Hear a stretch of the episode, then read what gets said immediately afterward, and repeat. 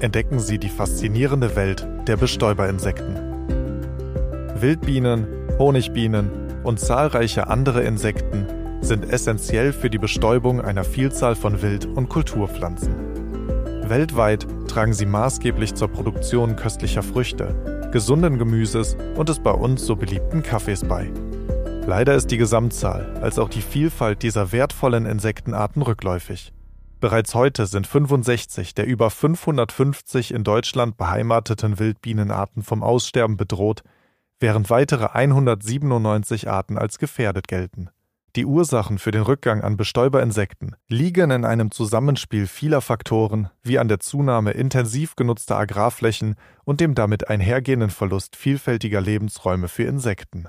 Um diesen Entwicklungen entgegenzuwirken, fördert das Bundesministerium für Ernährung und Landwirtschaft 16 Verbundprojekte im Rahmen des Innovationsprogramms, des Bundesprogramms Ökologischer Landbau und der Ackerbaustrategie. Unter der Bekanntmachung Schutz von Bienen und weiteren Bestäuberinsekten in der Agrarlandschaft werden gezielt Maßnahmen erforscht und entwickelt, die die Vitalität der Bienen verbessern und den Pflanzenbau sowie den Pflanzenschutz bestäuberfreundlicher gestalten.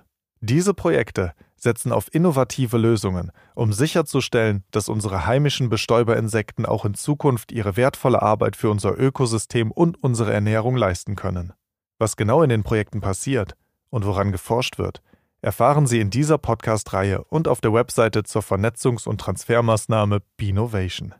Mit dieser Maßnahme möchten wir Sie über die geförderten Verbundprojekte und die Ziele der Fördermaßnahme informieren. Tauchen Sie ein in die spannende Welt unserer Bestäuberinsekten. Ja, hallo und herzlich willkommen zur dritten Podcast-Folge von Benovation. Ich freue mich sehr, Sie, liebe Hörerinnen und Hörer, zu dieser Folge begrüßen zu dürfen. Mein Name ist Marvin Müller und ich werde heute mit verschiedenen Gästen aus den Projekten Vitalbiene, Kombi und Bienenhaltenhof sprechen.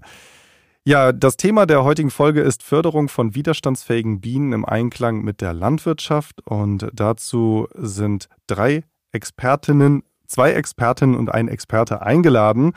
Denn meine Gäste sind Frau Dr. Marina Meixner, Leiterin des Bieneninstituts Kirchhain aus dem Projekt Vitalbiene, Frau Katrin Tschechowski, Doktorandin der Universität Göttingen vom Lehrstuhl Funktionelle Agrobiodiversität aus dem Projekt Kombi und Herr Janis Feix vom Forschungsring e.V. aus dem Projekt Bienenhaltenhof.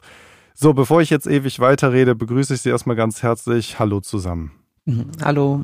Hallo. Ja, ich freue mich sehr, dass Sie heute hier sind und ein bisschen aus Ihren äh, Projekten berichten können und vor allem auch mal ja, darüber ein bisschen Auskunft geben können, wie unsere Landwirtschaft und auch die Resilienz von Wild- und Honigbienen zusammenhängen und wo auch noch Handlungs- und Forschungsbedarf besteht.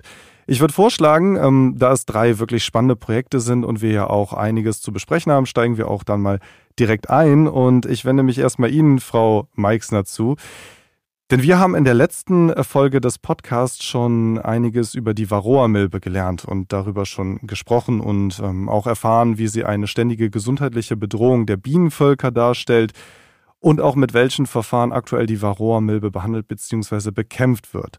Sie erforschen ja jetzt in Ihrem Projekt Vitalbiene einen innovativen Haltungsansatz der Bienenvölker und setzen kurz gesagt auf natürliche Selektion von Bienen, indem sie auf den Drohnenschnitt verzichten, aber dafür eine Brutpause im Sommer einlegen. Das finde ich klingt erstmal sehr spannend und könnten Sie uns da vielleicht den Ansatz ein bisschen genauer erklären, wie sich das eigentlich auf die Vermehrung der Varroa-Milbe auswirkt und wie dadurch zukünftige Bienenvölker vor allem auch resistenter gegenüber der Varroa-Milbe werden? Ja, genau. Wir versuchen im Projekt Vitalbiene ähm, oder wir untersuchen im Projekt Vitalbiene den Einfluss des äh, Varroa-Managements auf die Bienengesundheit und ähm, den Aspekt natürliche Selektion, den Sie erwähnt haben, den will ich hier gerne aufgreifen. Aber es ist uns in unserem Ansatz sehr wichtig, äh, dass wir ähm, ein, eine Methode entwickeln, eine Haltungstechnik entwickeln, die äh, Völkerverluste dennoch minimiert, im Gegensatz zur natürlichen Selektion, wo man dann sagen würde, wir lassen einfach, wer es nicht schafft, der stirbt. Das ist in unserem Ansatz nicht so. Und wir setzen ganz stark auf ein Chartschwellenbasiertes Konzept. Und der innovative Ansatz, äh, das ist richtig, der verzichtet auf den Drohnenschnitt im Frühjahr. Das ist ja eine bewährte Methode, um den äh, Varroa-Befall zur Paarungszeit niedrig zu halten. Das ist genau das, was wir nicht möchten. Wir versuchen, die Völker so zu führen, dass ein gewisser Varroa-Druck zur Paarungszeit vorhanden ist. Das heißt, dass die Geschlechtstiere, die Drohnen in den Völkern ähm, unter einem gewissen Milbendruck aufgezogen werden und so dann, das ist die Idee, Völker, die es schaffen, unter diesen äh, erschwerten Bedingungen, unter dieser Varroa-Challenge, wenn man so will, trotzdem gesunde Drohnen aufzuziehen, eben bei der Paarung einen Vorteil haben. Das ist die eine äh, Komponente, der Verzicht auf den Drohnenschnitt. Die zweite Komponente haben Sie auch erwähnt, das ist die Brutpause im Sommer. Äh, wir nutzen dazu eine induzierte Brutpause, indem wir die Königin in einen Käfig sperren für 25 Tage. Das heißt, das Volk ist dann nach diesen 25 Tagen komplett brutfrei. Alle Milben sitzen auf den erwachsenen Bienen und sind dann eben einer Oxalsäurebehandlung zum Beispiel zugänglich. Und wir vermindern eben auch die Reproduktionsmöglichkeiten für die Milbe in diesen 25 Tagen, weil einfach keine neue Brut angelegt wird. Ähm, das führt dann dazu, dass die Völker zu dem Zeitpunkt, wo die Winterbienen erzeugt werden, nämlich im August und im September, sehr gesund sind, sehr milbenarm sind und dann eben die Winterbienen, die das Volk über den Winter dann eben tragen, unter optimalen Bedingungen aufgezogen werden. Die Winterbehandlung ähm, führen wir in der innovativen Methode nicht standardmäßig durch, sondern wir beobachten die Völker sehr genau bis in den November, Dezember hinein und schauen uns ganz äh, häufig an, wie der Milbenfall aussieht, wie die Milbenpopulation sich entwickelt. Und wir behandeln dann nur solche Völker im Winter, die ähm, über diese Schadschwellen hinausgehen, die so viele Milben haben, dass wir uns Sorgen machen müssen, dass sie den Winter nicht überleben. Was dann dazu führt, dass wir insgesamt im Frühjahr, also zum Zeitpunkt der Auswinterung, wieder einen etwas erhöhten Milbendruck haben im Vergleich zu den konventionell geführten Völkern, die eben eine standardmäßige Winterbehandlung bekommen und dann im Frühjahr sozusagen mit Null anfangen.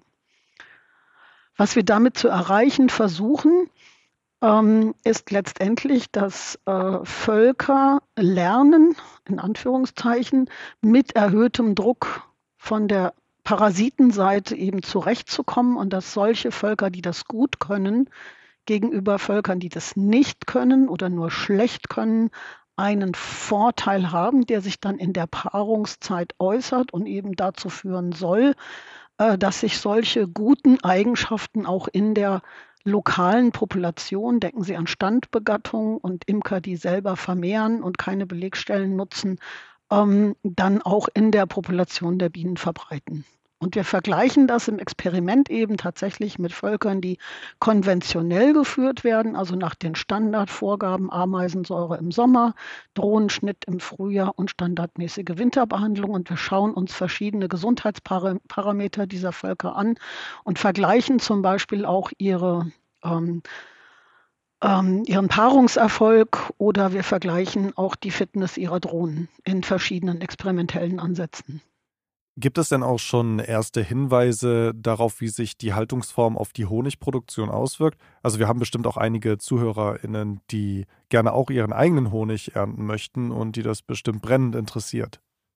Die gibt es tatsächlich. Wir haben äh, das jetzt über zwei volle Saisons hinweg durchgeführt und wir haben in der letztjährigen Saison gesehen, dass zumindest was äh, die Frühtrachternte angeht, ähm, kein äh, kein Nachteil zu befürchten war bei den innovativ geführten Völkern. Im Gegenteil, die hatten im Frühjahr tatsächlich dann auch einen signifikant höheren ähm, äh, Honigeintrag und eine, eine höhere Honigproduktion. Das hat sich dann in der Sommertracht ein bisschen relativiert, aber wenn man jetzt die Gesamtmenge Honig über das Jahr hinweg äh, auswertet und bilanziert, dann war da kein signifikanter Unterschied zwischen den beiden Gruppen.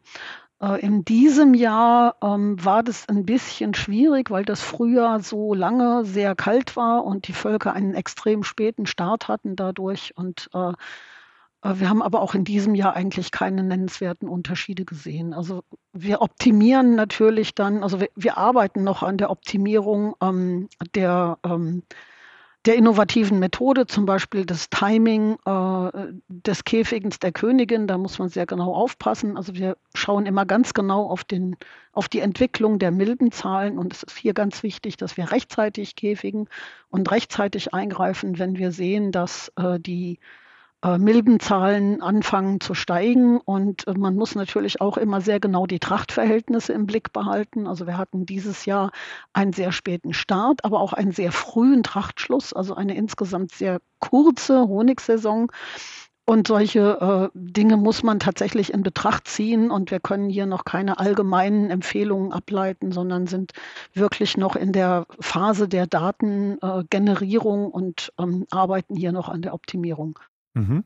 Ja, Herr Feix, ähm, kommen wir mal zu Ihnen und gucken mal auf das Projekt Bienenhaltenhof. Sie untersuchen ja, wie mit verschiedenen Beutesystemen Bienen auf landwirtschaftlichen Betrieben gehalten werden können. Durch extensive Bienenhaltung, bei der nicht die Honigproduktion im Fokus steht, sollen Landwirtinnen und Landwirte die Anforderungen von Bienen an ihren Lebensraum intensiver wahrnehmen und ihre landwirtschaftlichen Flächen dementsprechend anpassen. Haben Sie denn da schon Erfahrungen sammeln können, wie das Ganze dann vielleicht in der Praxis aussehen könnte und vor allem auch, wie sich die Bienenhaltung auf die Gesundheit der Bienen auswirkt? Dadurch, dass alle unsere Höfe biozertifiziert sind und sowieso sich mit den Themen Biodiversität schon ja, im Groben viel beschäftigt haben, würde ich sagen, war ein generelles, ja, eine generelle Sensibilität für das Thema auf jeden Fall da. Was jetzt deutlich klarer wird, sind die Wahrnehmung von Trachtlücken, wann im Jahr wirklich kein Futter für die Bienen vorrätig ist oder wann die Landschaft nichts anbieten kann. Ähm, und bezüglich der Gesundheitsparameter haben wir noch nicht so einen ähm, über, also da sind bisher die Daten erst von den ersten Jahr da und die beziehen sich größtenteils auf die Unterschiede zwischen den Schwärmen selber und nicht auf die Unterschiede zwischen den Beutensystemen, die man erst ab dem zweiten, dritten Jahr sehen können wird. Okay. Ja, dann, Frau Dr. Meixner, schaue ich einmal zu Ihnen herüber. Wir haben von Herrn Feix gehört, dass Sie versuchen, durch eine extensive Haltungsform die Bienen auf landwirtschaftlichen Betrieben zu integrieren. Ist Ihr Ansatz denn mit der innovativen Bienenhaltung auch für Anfänger oder landwirtschaftliche Betriebe, welche sich an die Bienenhaltung wagen wollen, geeignet und würden Sie auch Ihren Ansatz für diese Zielgruppe empfehlen? Wenn wir sagen, wir bilanzieren die Arbeitszeit über das Jahr hinweg, dann ist vielleicht der innovative Ansatz ein kleines bisschen arbeitsintensiver. Also auf der einen Seite klar spart man sich die Mühe des Drohnenschnitts im Frühjahr, das braucht man nicht zu machen. Das kostet ja auch Arbeit, wenn man die Drohnen schneidet. Man muss ja dann auch mit der Drohnenbrut irgendwas machen, man muss es ausschmelzen und so weiter. Ähm, auf der anderen Seite muss klar sein, dass die innovative Methode nur dann funktionieren kann, wenn man sich klar macht, äh, dass man den milden Fall, die Entwicklung der milden Population im Volk jederzeit also dass man darüber Bescheid wissen muss, was im Volk los ist. Also man kann nicht so ins Blaue hinein äh, imkern, sage ich jetzt mal in Anführungszeichen. Also ne, im, im Frühjahr mache ich das, im Sommer mache ich das, im Winter mache ich das und in der Zwischenzeit muss ich mich nicht kümmern, sondern ich muss auch im Juni wissen, äh, wie viele Milben sind in dem Volk, wie sieht es mit dem natürlichen Milbenfall aus. Ich muss vielleicht auch mal eine, Milbenpro eine Bienenprobe nehmen und die auswaschen und dann entscheiden, wann mache ich meine Sommerbehandlung, wann fange ich meine Brutpause an, wann ist bei mir Trachtschluss, was habe ich noch zu erwarten an Honig, also wie time ich das am besten. Ähm, man muss dann, wenn man die Königin käfigt, äh, die Königin suchen, den Käfig einbauen. Das kostet natürlich auch ein bisschen Zeit. Man muss dann die Königin wieder rauslassen aus dem Käfig und äh, ähm, die Oxalsäurebehandlung machen. Das gilt auch für, für andere biotechnische Methoden, die mit Brutpause arbeiten, dass die etwas aufwendiger sind, zeitlich gesehen, als die Standardmethode.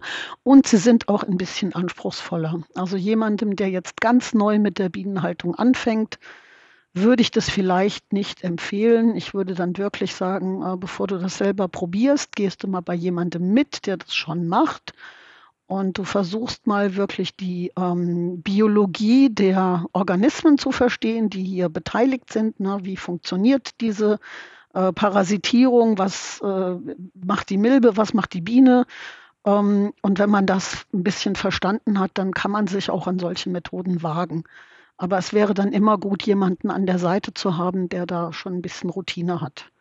Also insgesamt etwas aufwendiger, aber man hat hier dann tatsächlich eine nachhaltigere ähm, äh, Form der Bienenhaltung. Man spart sich vielleicht nicht in jedem Jahr die Winterbehandlung, aber doch ab und zu wird das möglich sein. Und insgesamt ähm, führt man dann die, die Bienenvölker an, an, einen, an einen höheren Varroa-Druck heran und erreicht dann in der Fläche langfristig gesehen eine, ähm, eine bessere Resistenz. Mhm. Alles klar. Ja, wir haben gerade schon ähm, das Thema Landschaft auch angesprochen.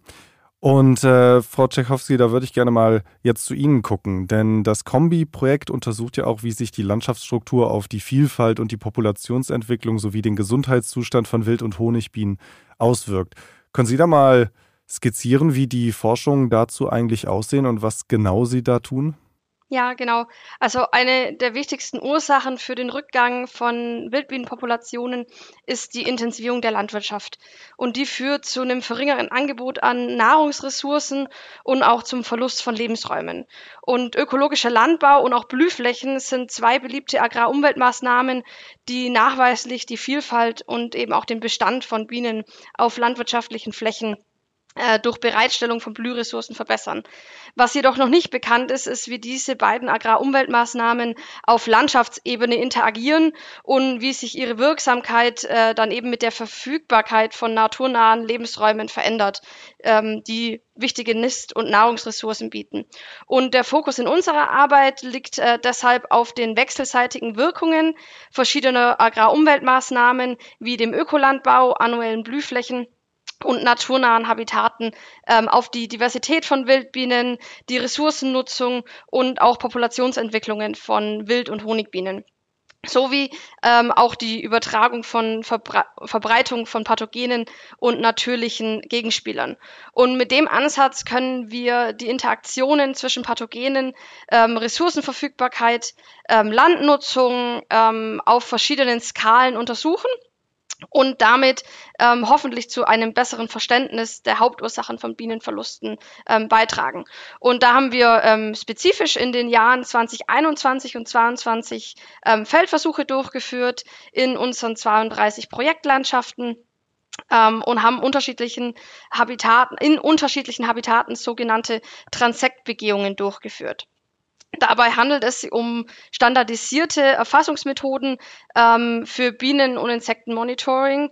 Und äh, hierbei wurden dann Honig- und Wildbienen gefangen, gezählt und im Anschluss ähm, herauszufinden, welche Habitate besonders viele Wildbienen ähm, in der Anzahl als auch im Artenreichtum fördern. Und ein weiterer Ansatzpunkt unserer Forschung ist der Gesundheitszustand von Wild- und Honigbienen, als auch die Populationsentwicklung von Honigbienenvölkern.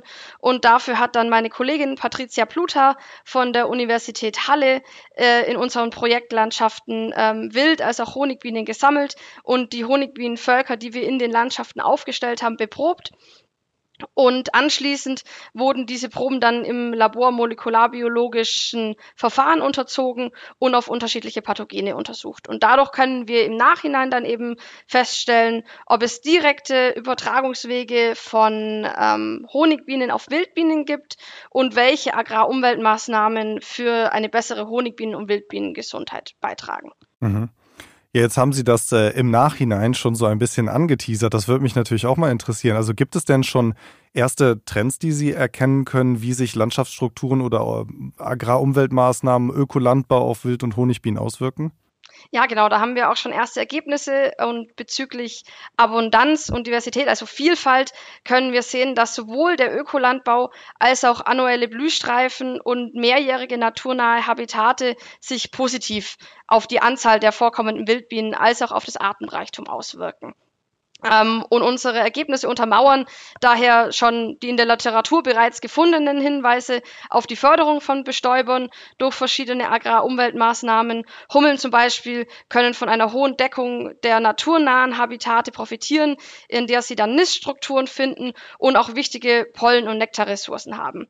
Und der ökologische Landbau fördert äh, Bienen in der Agrarlandschaft, indem er beispielsweise mehr Blühressourcen äh, darstellt als in konventionellen Landwirtschaft. Äh, eingesäte Blühflächen äh, wie unsere einjährigen Blühstreifen verbessern das Wildbienenvorkommen ähm, durch ihr reiches Blühangebot äh, in Form von einer hohen, hohen äh, Blütendichte und ähm, eines äh, vielseitigen Pflanzenreichtums. Und darüber hinaus unterstützen einjährige Blühflächen nicht nur die Bestäubung von Nutzpflanzen, sondern äh, bereits neu angelegte Blühstreifen können auch äh, zu einer biologischen Schädlingsbekämpfung äh, beitragen. Und bezüglich des Gesundheitszustands hat Patricia Bluter bereits herausgefunden, ähm, dass besonders ein hoher Anteil von Ökolandbau als auch Blühflächen in der Landschaft zu weniger Krankheitserregern und einem besseren Populationswachstum bei Honigbienenvölkern geführt hat und auch zu einer verminderten Anzahl an gefundenen äh, Pathogenen in den Wildbienen. Und das könnte zum Beispiel daran liegen, dass äh, die Bienen durch den geringeren Pestizideinsatz im Ökolandbau weniger belastet sind und auf größeren Ökofeldern eben weniger Krankheiten schneller übertragen werden. Das, was Sie bisher an Forschung geleistet haben und auch die Ergebnisse, die Sie ja gerade skizzieren, das ist schon ziemlich umfangreich. Gibt es denn, wenn Sie jetzt mal da so drauf gucken, irgendetwas, was Sie besonders überrascht hat, was Sie herausgefunden haben? Oder vielleicht etwas, wo Sie sagen, hey, das ist wirklich für Landwirtinnen und Landwirte besonders interessant? Ja, also zum Beispiel besonders überrascht hat uns äh, in den ersten Ergebnissen, dass sich ein hoher Anteil an ähm, einjährigen Blühstreifen in der Landschaft positiv auf die Abundanz von Wildbienen auswirkt, allerdings nur, wenn der Flächenanteil an Ökolandbau gering ist.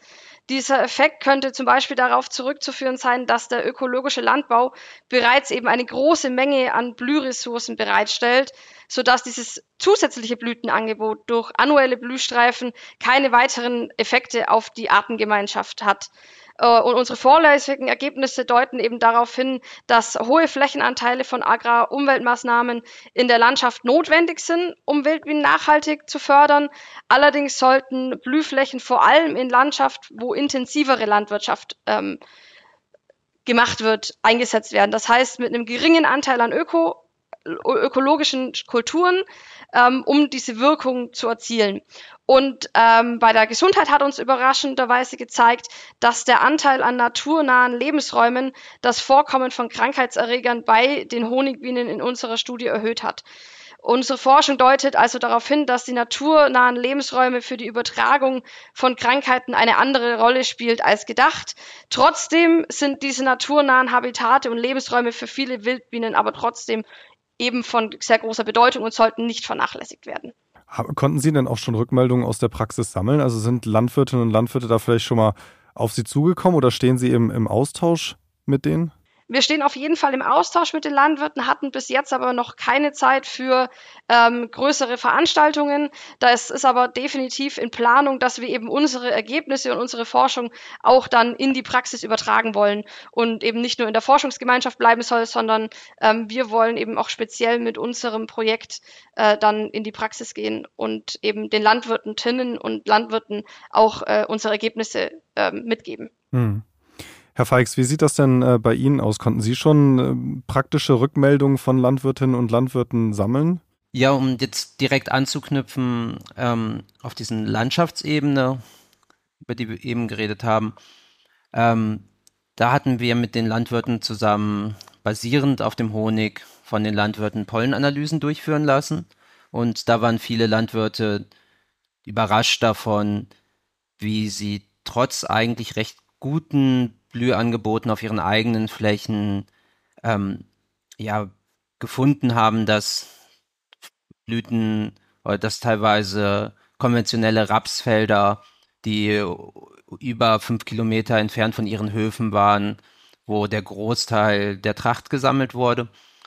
Und ähm, im Generellen haben wir eigentlich von allen Landwirten gehört, dass die Mengen an Zucker, die sie zu bestimmten Zeiten den Bienen zufüttern müssen, deutlich höher sind, als sie sich vorher vorgestellt haben und dass da eine starke Ernüchterung bezüglich dem, welche Tracht und welche Menge an Bienenfutter auf Landschaftsebene ähm, ja, geboten wird, ähm, ja, vorhanden ist und dass ähm, sie, ja, viele glauben nicht, dass es, solange die Landschaften in der Form intensiv oder intensiv landwirtschaftlich genutzt werden, möglich ist, Bienen ohne Zufüttern von Zucker zu halten. Und damit hätten die meisten Betriebe vorher nicht gerechnet. Hm.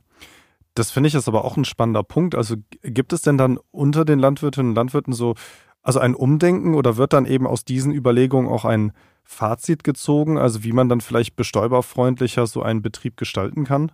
Definitiv. Die Frage ist, also gerade sind wir ein bisschen dabei beim Klarwerden, auf welcher Größenordnung können die Landwirte überhaupt selber was beeinflussen. Natürlich können sie auf der Feldebene was beeinflussen. Und dann kommt es auf Besitzverhältnisse an, wie weit sie ja, Strukturen anlegen können, Blühhecken anlegen können. Ähm, was sich bei uns abzeichnet, ist, dass das Umsetzen von AUKM-Maßnahmen oder weiteren Maßnahmen zur Förderung von Trachtangeboten häufig eine gewisse Art von Begleitung erfordert, wie denn sie ja rein technisch gut zu, äh, umzusetzen sind und wie sie auch finanziell am besten zu, ja, zu äh, gefördert werden oder wie man finanziell am besten dabei supported wird. Aber würden Sie dann sagen, da existiert eine, eine Wissenslücke? Weil, weil es scheint mir ja so, als ist es nicht der Wille, an dem fehlt, sondern eher das, äh, das vorhandene Wissen oder das vielleicht falsch eingesetzt wird. Also ist das so ein Informationsangebot, äh, was man schaffen müsste, was man Landwirtinnen und Landwirten eben an die Hand geben kann, wie man es besser machen kann oder woran fehlt es dann tatsächlich? Hm, also es ist auf jeden Fall so, dass die Landwirte nicht zu viel Zeit haben. Also Maßnahmen müssen sinnvoll sein, also so, dass sie halt, wenn man sie umsetzt, auch eine gewisse, ähm, für die Landwirte auch eine nachvollziehbare Praktikabilität und auch ja, den tatsächlichen Nutzen haben, weshalb man sie anlegt. Und dann ist bei uns bei den ähm, biozertifizierten Betrieben, mit denen wir zusammenarbeiten, auf jeden Fall eine intrinsische Motivation da. Aber ja, sie dürfen natürlich nicht vom, vom Arbeitsaufwand oder vom Kostenaufwand irgendwie den normalen Betriebsalltag oder den Betriebsrhythmus stören. Ja, das ist auch schon eine schöne Überleitung oder ein guter Punkt auch für die letzte Frage, die ich dann an Sie hätte. Gibt es denn vielleicht äh, Strategien oder Dinge, die man schon anwenden kann mit wenig Aufwand, also was Landwirte und Landwirte einfach schon in der Praxis tun können, eben, dass es Wild- und Honigbienen besser gehen kann, aber ohne, Sie hatten das gerade schon angesprochen, ohne dass es eben ein erheblicher Mehraufwand ist? Grundsätzlich äh, betrifft das natürlich die Frage der Bienenernährung und die äh, Frage der ähm, Feldbearbeitung, also wie unkrautfrei äh, muss äh, das Feld sein, klar, das braucht natürlich irgendwie, äh, das Produkt braucht eine gewisse Reinheit, aber muss jetzt jeder Wegrand äh, mikroskopisch sauber sein und chirurgisch irgendwie jedes Kräutlein entfernt werden. Ähm, kann ich einen gewissen Bewuchs an Wegrändern, an, an Säumen zulassen? Kann ich die eine oder andere Hecke oder den einen oder anderen Strauch tatsächlich stehen lassen? Kann ich hier für blütenreiche äh, Pflanzen sorgen? Vor allen Dingen dann in der sogenannten äh, Leppertrachtphase nach der Honigernte, wenn die Völker noch aktiv sind, auch noch aktiv Brut aufziehen und äh, Eiweiß und Nektar einfach brauchen, ähm, kann ich dieses Trachtband vielleicht auch im Verbund mit meinen Nachbarn ähm, durchgehend äh, wachsen lassen und blühen lassen. Und äh, im Prinzip jede kleine Maßnahme würde hier helfen. Ähm, genauso äh, wichtig sind gerade für Wildbienen ähm, Habitatzonen. Also das ist oft nicht nur die Ernährung, sondern tatsächlich auch die Nistplatzverfügbarkeit, die potenzielle Nistplatzverfügbarkeit, die hier eine ganz wichtige Rolle spielt, kann nicht dafür sorgen, dass Bodenflächen offen bleiben, dass Bodenflächen nicht versiegelt werden und hier tatsächlich Nist, potenzielle Nistplätze geschaffen oder erhalten werden. Ja, okay. Also bei uns, ähm, wir haben zwei Projektregionen, eine in Norddeutschland, eine in Süddeutschland. Und es hat sich gezeigt, dass, dass das, was ähm, Maßnahmen mit einem relativ geringen Aufwand ähm, sind total abhängig von der Betriebsform, von der Organisation des Betriebes, von der Region ist. Und ähm, was, was wir beobachtet haben, ist, dass ähm, in ackerbaulichen Systemen es schon relativ häufig zu einem Nebenbei-Ansehen von Blühstreifen kam. Das ist halt häufig, ja, da auch schon im ersten Projekt ja Möglichkeiten gab, diese Maßnahmen zu integrieren, während es im Grünland eher so kleine Veränderungen in dem Mähregime, die häufig schon viel bringen, dass man zu manchen Nestzeitpunkten gewisse Regionen der, der Wiesen ausspart oder dass man manche Bereiche, die man einfach mitgemäht hat, ohne dass sie tatsächlich einen, einen großen Wert hatten, so bei Gräben oder so, einfach hat jetzt bewusster stehen lassen. Ähm, dass, ja, also abschließend vielleicht, dass der Aufwand hängt komplett von dem Betrieb ab. Also wenn es an dem Betrieb ähm, ja, einen hohen Grad an Gräben gibt, die gar nicht landwirtschaftlich genutzt werden, wo die Tiere vielleicht nicht hingehen, ist das vielleicht das, ja, die Maßnahme mit dem geringsten Aufwand. Und wenn es vielleicht ähm, am Hof sowieso Beteiligte gibt, die Lust haben, irgendwie sich mehr mit Pflanzen von ja, blühenden Sträuchern oder Bäumen zu beschäftigen, dann auch diese Personen sind, die es übernehmen können und es dann für den Gesamtbetrieb vielleicht auch nicht so viel Aufwand ist. Also ja, die Verschiedenheit der Betriebe ist dann bei dem Bewerten von dem, was Aufwand ist oder nicht, auf jeden Fall ein wesentlicher Aspekt. Ja, da kann ich Herrn Feix vollkommen zustimmen, ähm, dass man vielleicht die Intensivierung der Mähung von Gräben oder Grasstreifen, die neben den Äckern besteht, ein bisschen runterschraubt ähm, und das vielleicht dann nicht mäht, ähm, was ja auch dann schon den Arbeitsaufwand verringert. Ähm, oder ähm, auf Flächen, die man rund um den äh, landwirtschaftlichen Hof hat, die nicht genutzt werden, da dann privat Blühstreifen anlegt. Das hatten wir auch schon in, bei vielen Landwirten, die dann auch großes Interesse dran zeigen oder einen auch in der Feldarbeit ansprechen, was denn hier überhaupt gemacht wird, die nicht direkt im Projekt mitarbeiten. Äh, da merken wir schon auch sehr, dass da definitiv von den Landwirtinnen äh, das Interesse da ist, ähm, was zu tun. Es kommt dann oft, auch halt auf die Umsetzung drauf an oder ähm, ja, wie Herr Feig schon meinte, dass oft auch nicht genügend Zeit da ist neben der ähm, landwirtschaftlichen Arbeit sich dann äh, noch intensiver mit dem Thema aus, äh, ja, ähm, Informationen zu sammeln oder Informationen zu bekommen. Und das ist ja auch dann eben wichtig in unseren Projekten oder was wir in den Projekten ja machen wollen, ist der Informationsaustausch mit den Landwirtinnen. Okay. Ja gut, aber das ist doch ein äh, super Fazit dann, wenn man feststellen kann, dass der Wille eben da ist und Landwirtinnen und Landwirte durchaus bereit sind, Maßnahmen umzusetzen, wenn diese halt den äh, ja, regulären betrieblichen Ablauf nicht verzögern oder stören. Gut, damit können wir arbeiten. Äh, für heute bedanke ich mich bei Ihnen erstmal ganz herzlich für Ihre Teilnahme an diesem Podcast. Dankeschön. Gerne. Dankeschön. Hm, Dankeschön. Dankeschön. Auch unsere nächste Folge widmet sich einem wichtigen und zugleich brisantem Thema, nämlich dem Einfluss von Pflanzenschutzmitteln auf die Bienengesundheit und welche alternativen Pflanzenschutzmaßnahmen möglich sind. Wenn Sie keine Neuigkeiten mehr aus den Projekten verpassen möchten, dann abonnieren Sie doch den Binovation Newsletter oder folgen Sie uns auf LinkedIn. Die Anmeldung hierzu finden Sie auf der Webseite www.binovation.de. Dort finden Sie auch weitere Informationen zu allen Projekten und können direkt Kontakt zu den Projektteams aufnehmen. Vielen Dank fürs Zuhören und bis zum nächsten Mal.